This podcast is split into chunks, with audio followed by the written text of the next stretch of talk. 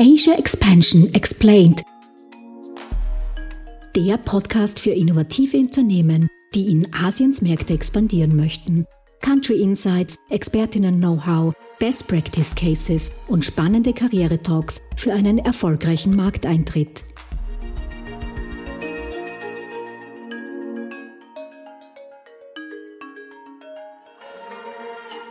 Hallo und herzlich willkommen zurück bei Asia Expansion Explained, der Podcast für österreichische Startups, die in asiatische Märkte internationalisieren möchten. Mein Name ist Lisa Stöger und ich bin Programmmanagerin des Global Incubator Network Austria. Und gemeinsam mit meinem Podcast-Co-Host Fabian Gems, Geschäftsführer von Gem Solutions, tauchen wir ein in die Gin-Zielregionen und geben euch wichtige Tipps und spannende Insights für eure Expansionsstrategie.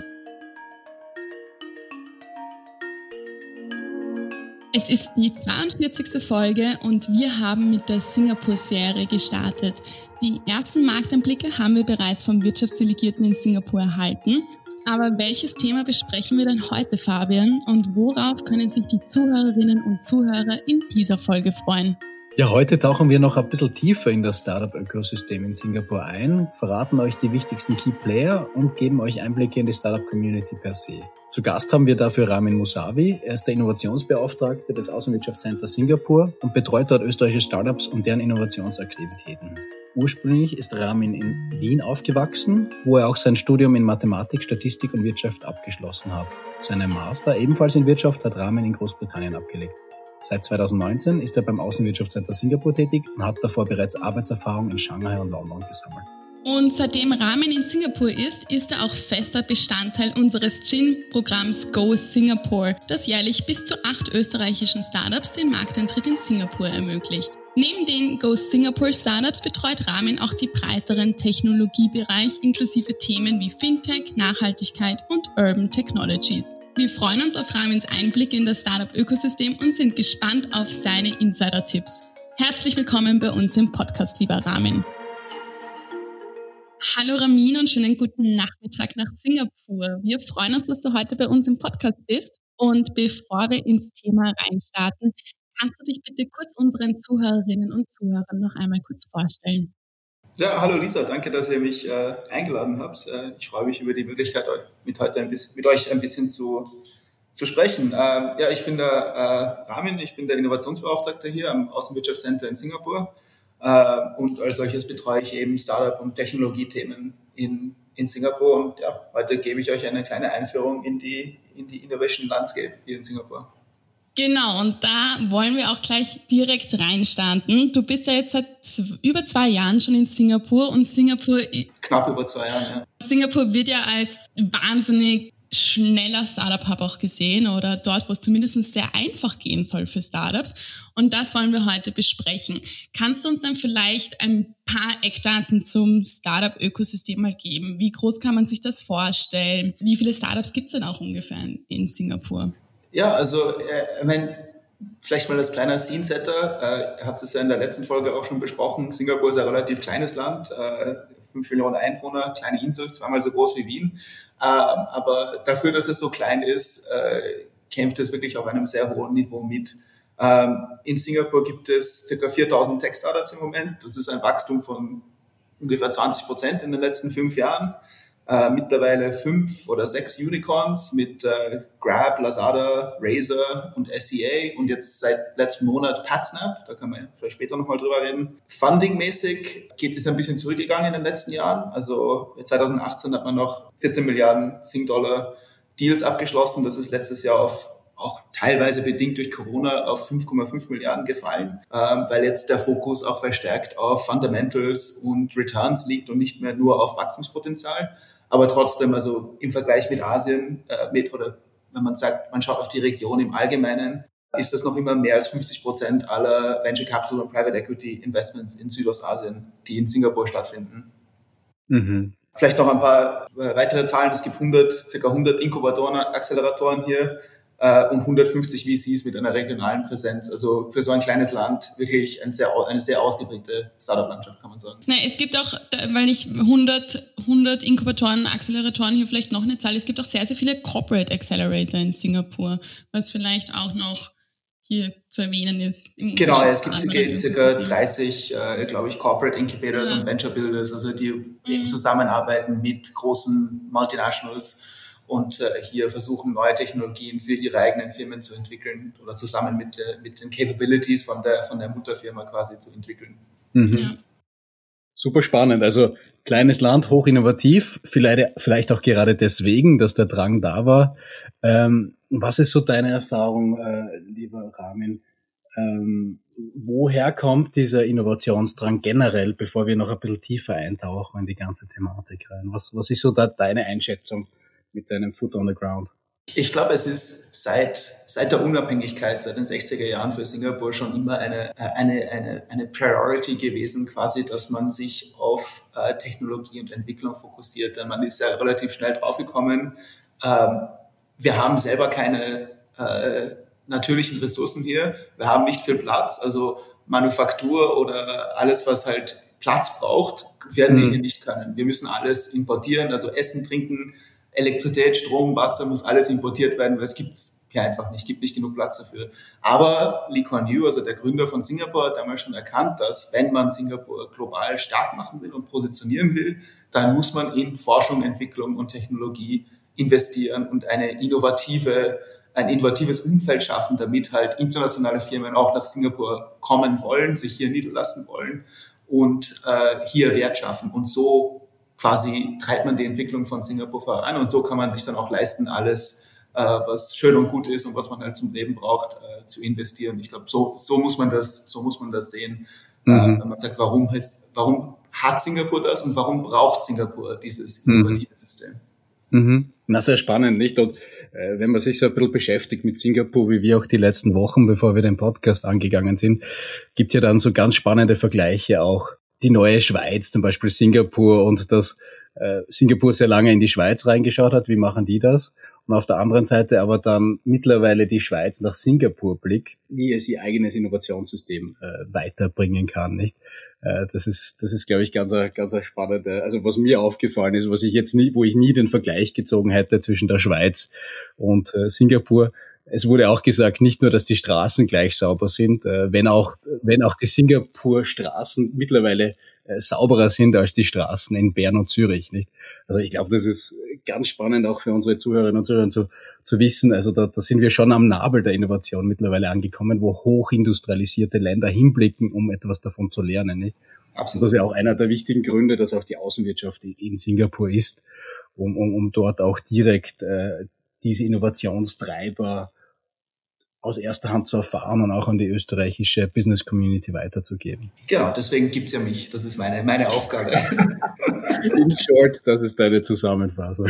Das ist deine Aufgabe. Perfekt. Und wir haben ein bisschen gesprochen über die Größe der Startup-Szene in Singapur. Können wir vielleicht auch sprechen, welche Hotspots gibt es? Was sind jetzt so die Industriezweige, die, die da besonders spannend sind, bevor wir so ein bisschen in das Startup-Ökosystem weiter reinblicken mit Regierung etc. etc.? Äh, also ich würde sagen, kann es roughly in, in, in drei Areas aufteilen, wo, wo Singapur wirklich stark ist. Das erste ist äh, Health Tech. Äh, Health Tech ist für Singapur immer schon wichtig gewesen. Singapur ist, ist ein, ein medizinisches Ziel auch für die Region. Viele Leute kommen aus äh, anderen Ländern, Malaysia, Singapur, äh, Indonesien, äh, Thailand nach Singapur, um sich hier Behandlungen unterziehen zu lassen, weil halt die Qualität der, äh, der, äh, der Services sehr, sehr hoch ist und man investiert auch weiter, immer weiterhin äh, im neuesten Research, Innovation und Enterprise Plan. Also das ist quasi die, die, die, die Roadmap für Forschung und Entwicklung die, der Regierung äh, sind äh, ganze vier Milliarden Dollar für Forschung im medizinischen Bereich vorgesehen in den nächsten fünf Jahren. Also das ist echt ein, ein starker Bereich. Der zweite Bereich ist Fintech. Singapur ist das Finanzzentrum Asiens, übernimmt immer stärker auch die Rolle, die Hongkong früher hatte. Viele der Banken äh, verlagern sich hierher oder, oder shiften ihren, ihren Fokus von Hongkong auf Singapur. Die Regierung in Singapur ist irrsinnig vorwärtsdenken und bereit auch zu experimentieren. So zum Beispiel hat die, die Monetary Authority, also die Nationalbank in, in Singapur, eine Sandbox gegründet, dass man quasi als Testbed dienen kann, um neue Produkte, neue Ideen, neue Produkte auszuprobieren. Es gibt allerdings, muss man dazu sagen, ein paar Ausnahmen, zum Beispiel Krypto und alles, was mit äh, Glücksspiel und Gambling zu tun hat, das äh, eher äh, wird nicht so gut angesehen in Singapur. Zusätzlich gibt es jetzt seit neuestem den, den Financial Sector Tech and Innovation Scheme, der äh, 225 Millionen Singapur-Dollar investiert in Fintech, Startup und Talente. Es passiert irrsinnig viel in dem Space. Äh, natürlich, äh, das ist sie auch, äh, das Singapore Fintech Festival äh, ist das größte Fintech-Event der Welt. Da war, waren auch unsere, unsere Startups aus Österreich schon aktiv dabei. Und äh, der letzte Sektor ist äh, Deep Tech. Also alles, was mit Advanced Manufacturing und Engineering, äh, Clean Tech, äh, solche Sachen zu tun hat, die halt wirklich erst in 10, 20 Jahren vielleicht einen Payoff haben, die jetzt wirklich in einer Proof of Concept Stage sind oder wo die Technologie erst entwickelt werden muss. Das ist etwas, wo Singapur auch viel, viel Geld reinsteckt. Du hast das jetzt eh schon angesprochen, ähm, gerade die Fintech-Branche, also da hatten wir ja auch in der Vergangenheit gemeinsam mit euch, mit der Außenwirtschaft, das Startup-Programm, wo wir die österreichischen Fintech-Startups begleitet haben und am Singaporean Fintech Festival dabei waren. Und Jetzt, wenn ich als Startup mich in Singapur umschaue und es, man sagt ja immer, dass es da ganz leicht ist, Business zu betreiben. Also ich glaube, Singapur wird da als zweiteinfachstes Land genannt ja. von der World Bank to do Business. Wie hast du da einen Tipp? Wie orientiere ich mich denn jetzt hier am Ökosystem? Also gibt es da welche, an welche Player kann ich da zuerst herangehen? Welche Vereine, Organisationen helfen mir da? Also Singapur hat ja auch sehr, sehr viele staatliche Institutionen für Startups. Vielleicht äh, ist, es ein guter, ist, ist es ein guter Startpunkt, äh, über die Regierung zu reden und die Rolle, die die Regierung hier in der Startup-Szene spielt. Denn ich glaube, es ist ziemlich außergewöhnlich im Vergleich mit, im internationalen Vergleich, wie aktiv und in wie vielen verschiedenen Rollen die Regierung hier äh, mitspielt in der Startup-Szene. Ähm, Du hast es schon angesprochen, also das fängt schon einmal an mit, mit dem regulatorischen Umfeld. Es ist irrsinnig einfach, hier eine Firma zu gründen und Business zu machen. Ähm, das ist schon einmal, also quasi die Infrastruktur und die Rahmenbedingungen sind schon einmal gegeben.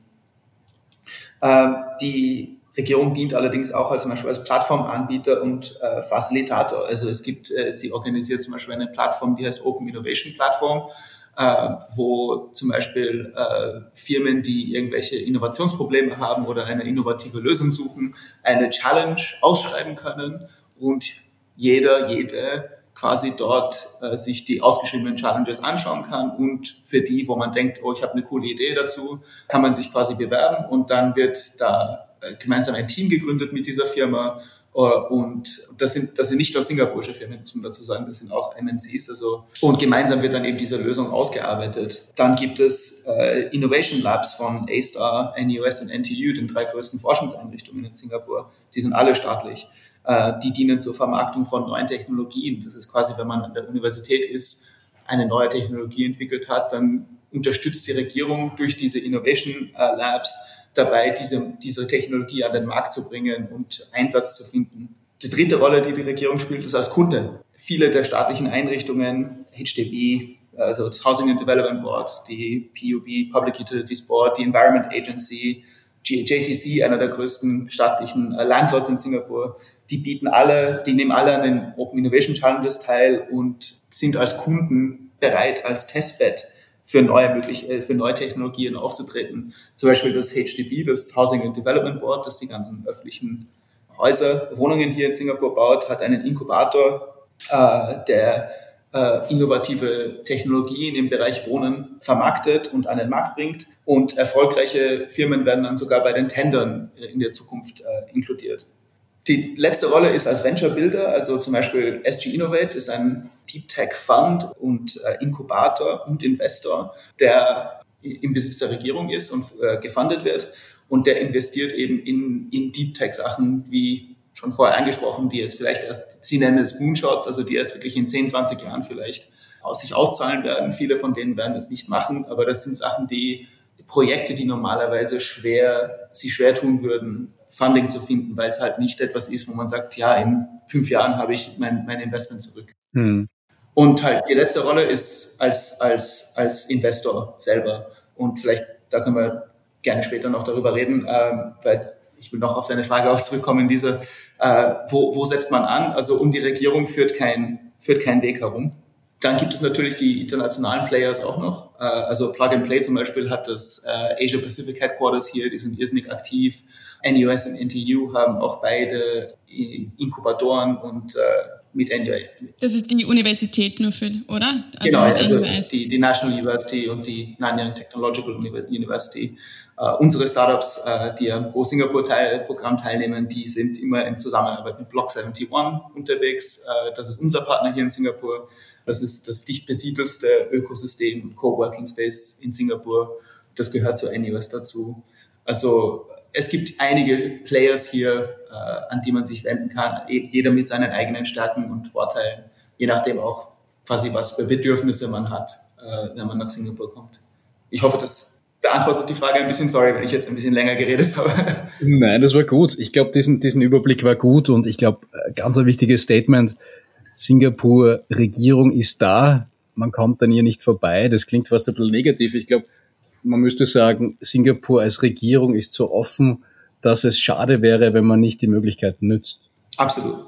Also das, das ist, glaube ich, auch etwas, was, was äh, für, die, für die Startups ganz wichtig ist. Ich würde ganz kurz einen, einen kleinen Schwenk machen in Zeiten von Covid ich glaube jetzt nicht, dass Singapur, ähnlich wie Festland China, jetzt äh, übermorgen die Tür und Tor wieder aufsperren. Wie ist es zurzeit? Was ist da so dein Einblick zurzeit? Wie, wie funktioniert Kontaktaufnahme mit Singaporean Side? Wie aktiv ist gerade die, die Regierung oder, oder auch die Venture Capital Fonds in diesem Bereich jetzt in Covid-Zeiten? Du hast gesagt, die Investments sind ein bisschen zurückgegangen, aber da spielt ja noch viel mehr mit. Nicht? Also da spielt ja auch die Möglichkeit mit, dass man mit äh, singapurischen Playern einfach Kontakt aufnimmt. Wie einfach ist das jetzt gerade aus deiner Warte raus? Weil das wird natürlich auch eine Frage sein, die wir von unseren Zuhörerinnen und Zuhörern bekommen würden. Ja, jetzt interessiert mich Singapur zwar sehr, klingt toll. Wie funktioniert es zurzeit? Geht man da über euch, damit man da die ersten Kontakte knüpft? Was, was würdest du da so ein bisschen als, als Erfahrung mitgeben wollen? Du hast es schon angesprochen, äh, persönlich Singapur besuchen wird so wie auch China, äh, schätze ich mal, für die absehbare Zukunft nicht möglich sein. Äh, die Regierung geht bei der Öffnung, äh, Wiedereröffnung quasi sehr vorsichtig vor. In Singapur selber sind wir sehr, sehr locker davon gekommen äh, und unser Leben hier mittlerweile ist mehr oder weniger normal. Wir können tun und lassen, was wir wollen. Das kommt halt mit dem Preis, dass äh, die Grenze weiterhin zubleibt und man will dieses Risiko einfach nicht eingehen. Äh, andererseits ist Singapur immer schon ein, ein Digital Leader gewesen, äh, was die Infrastruktur auch angeht. Das heißt, äh, als es dann das ganze Working from Home angefangen hat letztes Jahr, war die Umstellung, ja, es war schon eine drastische Umstellung, weil man gewohnt ist, jedes Jahr ins Büro zu gehen, aber die digitale Infrastruktur war schon einmal gegeben.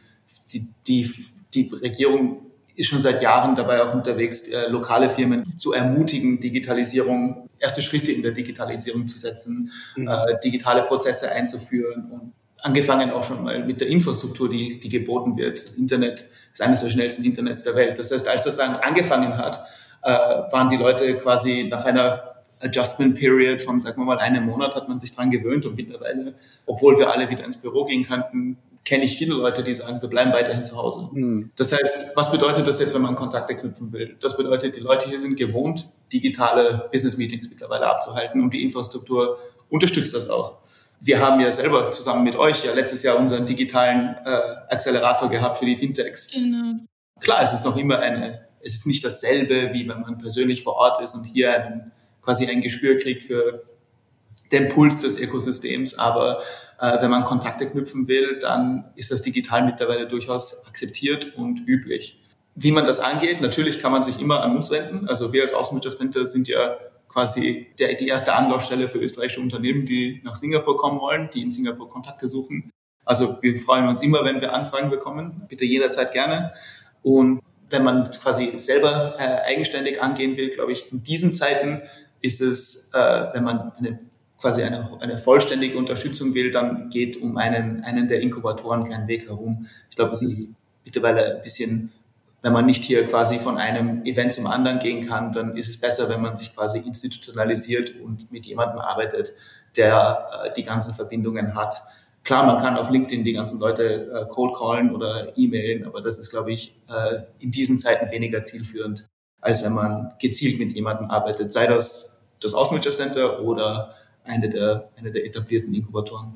Mhm. Mhm. Äh, haben die Inkubatoren jetzt, ähnlich wie in anderen Ländern, auch digitale Formate angeboten, nachdem die, die Firmen nicht mehr nach Singapur können, so leicht?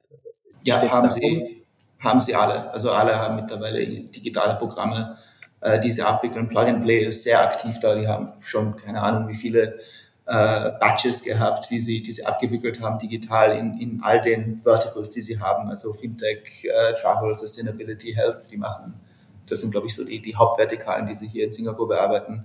Da haben sie alle schon mehrere Digital Batches gehabt, die immer wieder gibt es auch Digital Pitching Days und so weiter. Also das ist mittlerweile, und die kriegen auch eine ziemlich gute, ziemlich gute äh, Zuhörerschaft zusammen. Ähm, ja, also das ist mittlerweile ziemlich akzeptiert und kommen und äh, ja. Super.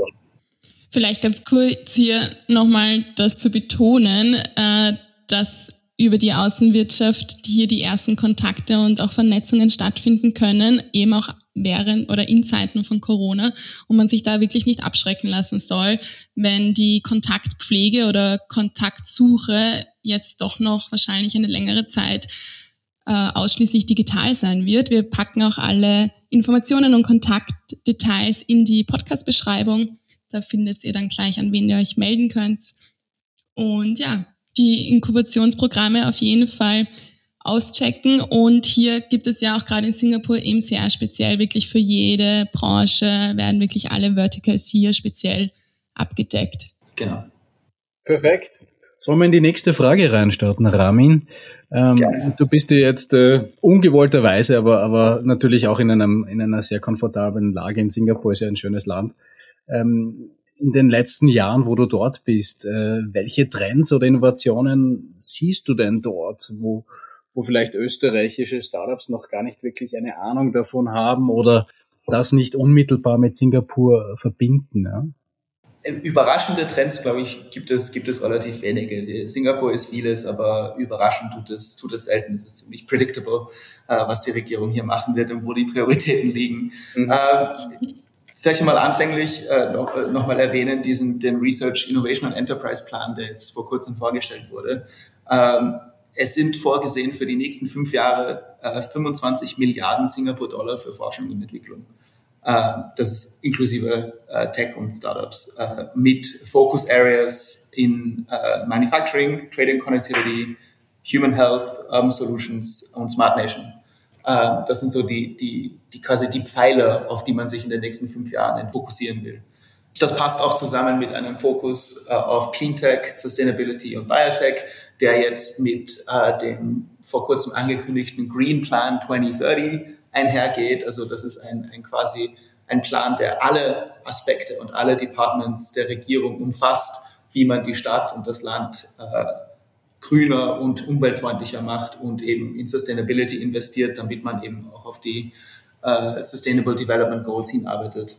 Mhm. Was eine interessante Entwicklung, äh, die man in den letzten Jahren gesehen hat und die hoffentlich, die ist positiv und setzt sich auch hoffentlich fort, ist, dass äh, die Series B und C Funding Gap, die es einmal gab vor ein paar Jahren, also das war wirklich die, die Valley of Death, Series Seed und Series A, ging immer ganz einfach. Series B und C war dann nichts mehr. Mhm. Äh, diese Gap schließt sich langsam. Also wir haben wirklich gesehen 40 bis 50 Prozent Wachstum in Series B und C Funding. Und hoffentlich geht das auch so weiter, weil es kann nicht sein, dass man quasi vielversprechende Startups sterben lässt, weil niemand in Series B und C investieren will. Mhm. Ähm, hoffentlich geht das weiter.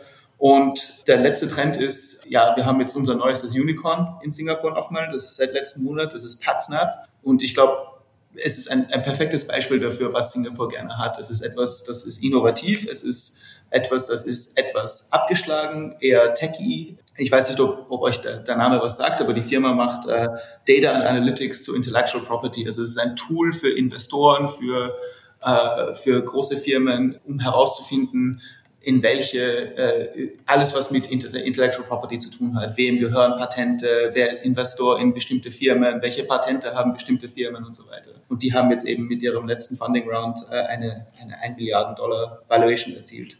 Und äh, ich glaube, ja, das ist das kann man so sagen, dass das sind die Trends, die, die in Singapur sich mittlerweile abspielen. Okay, perfekt. Ja, spannend natürlich das Thema. Am gesamten asiatischen Markt äh, sieht man das natürlich. Die Frage von Investoren ist da sehr oft gleich, ja, habt ihr schon Patente? bevor da irgendwie weitergeredet wird. Das kenne ich zumindest von Festland China, wo das natürlich noch einmal, gerade was den Schutz auch von Patenten angeht, vielleicht noch einmal ein anderes Level ja. ist wie in Singapur, äh, wo die Performance der Rechtsstaatlichkeit vielleicht noch ein, ein Tick höher ist. Super spannende Insights, danke dir. Wenn wir jetzt noch ähm, ein bisschen ein Nähkästchen-Plausch betreiben, und zwar damit du den Startups noch ein bisschen erklärst oder Tipps auf den Weg gibst, gibst ähm, wie weit sie denn sein sollen, wenn sie nach Singapur schauen. Oder wie können sich Startups jetzt in Österreich oder im Dachraum spe speziell darauf vorbereiten? Wo, wann erkennen sie, wann wissen sie, dass sie jetzt ready für Singapur sind, dass es dort jetzt Sinn macht, sich umzuschauen und dort Business betreiben können?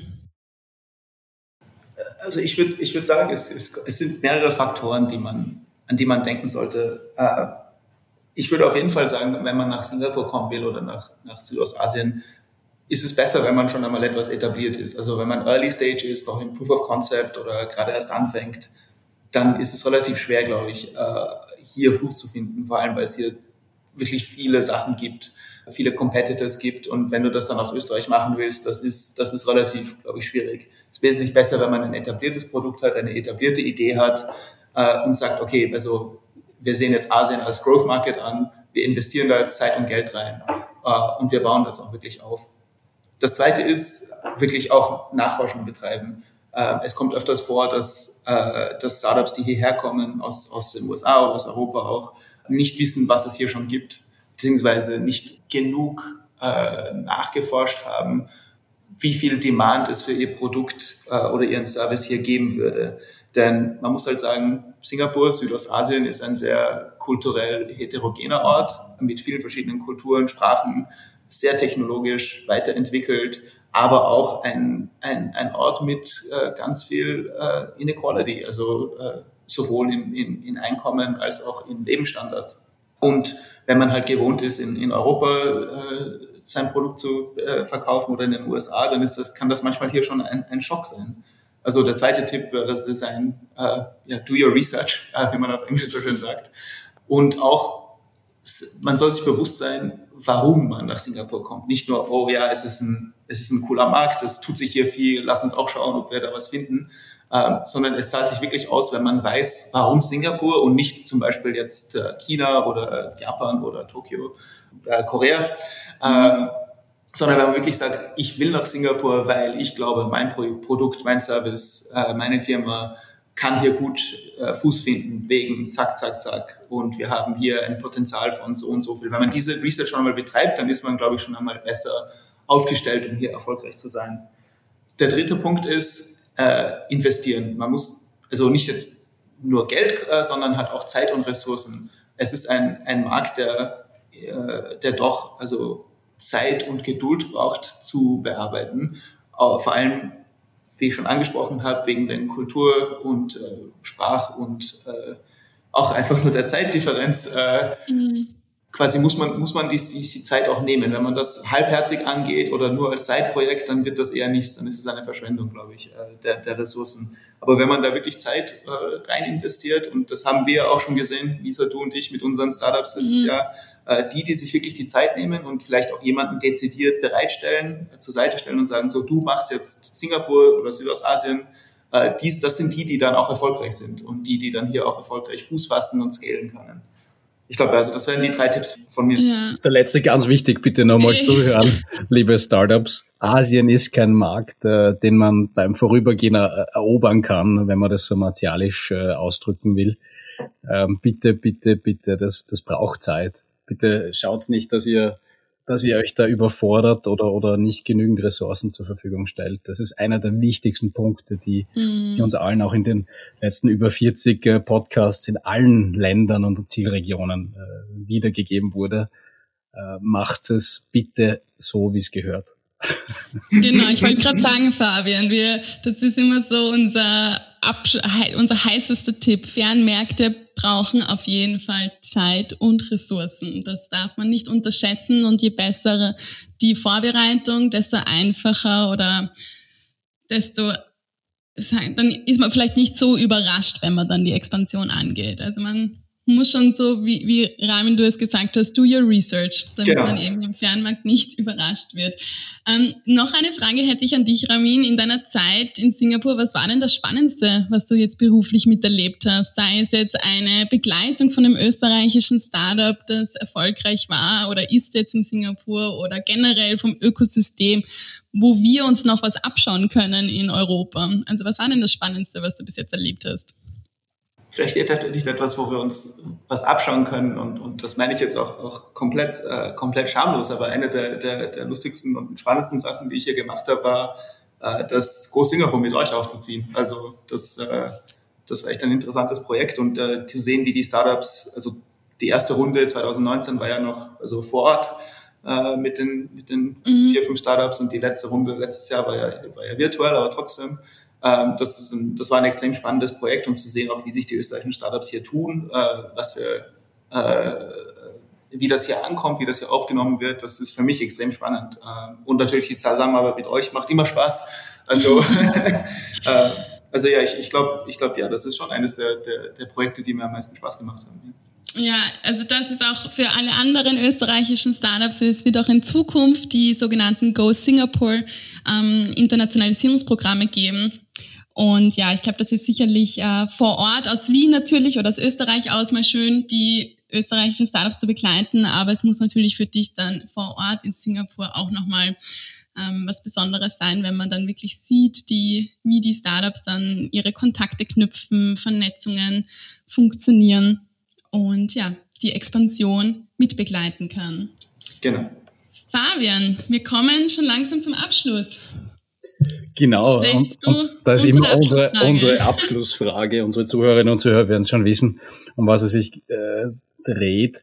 Ähm, Ramin, was ist denn dein persönlicher Insider-Erfolgstipp für österreichische bzw. europäische Startups, äh, die nach Singapur expandieren möchten? Ich habe es vorher schon angesprochen, aber ich, ich, ich, ich wiederhole es äh, nochmal, weil es auch wirklich, äh, glaube ich, der allerwichtigste Punkt ist.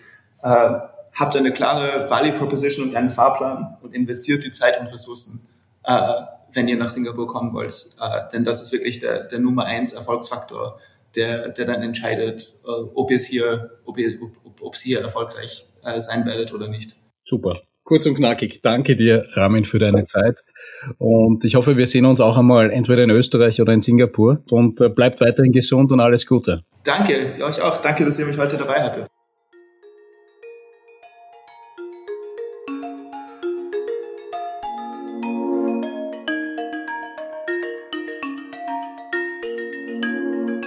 Liebe Zuhörerinnen und Zuhörer, wir sind schon wieder am Ende unserer heutigen Folge angelangt. Wir freuen uns, wenn ihr auch nächste Woche wieder mit dabei seid bei Asia Expansion Explained.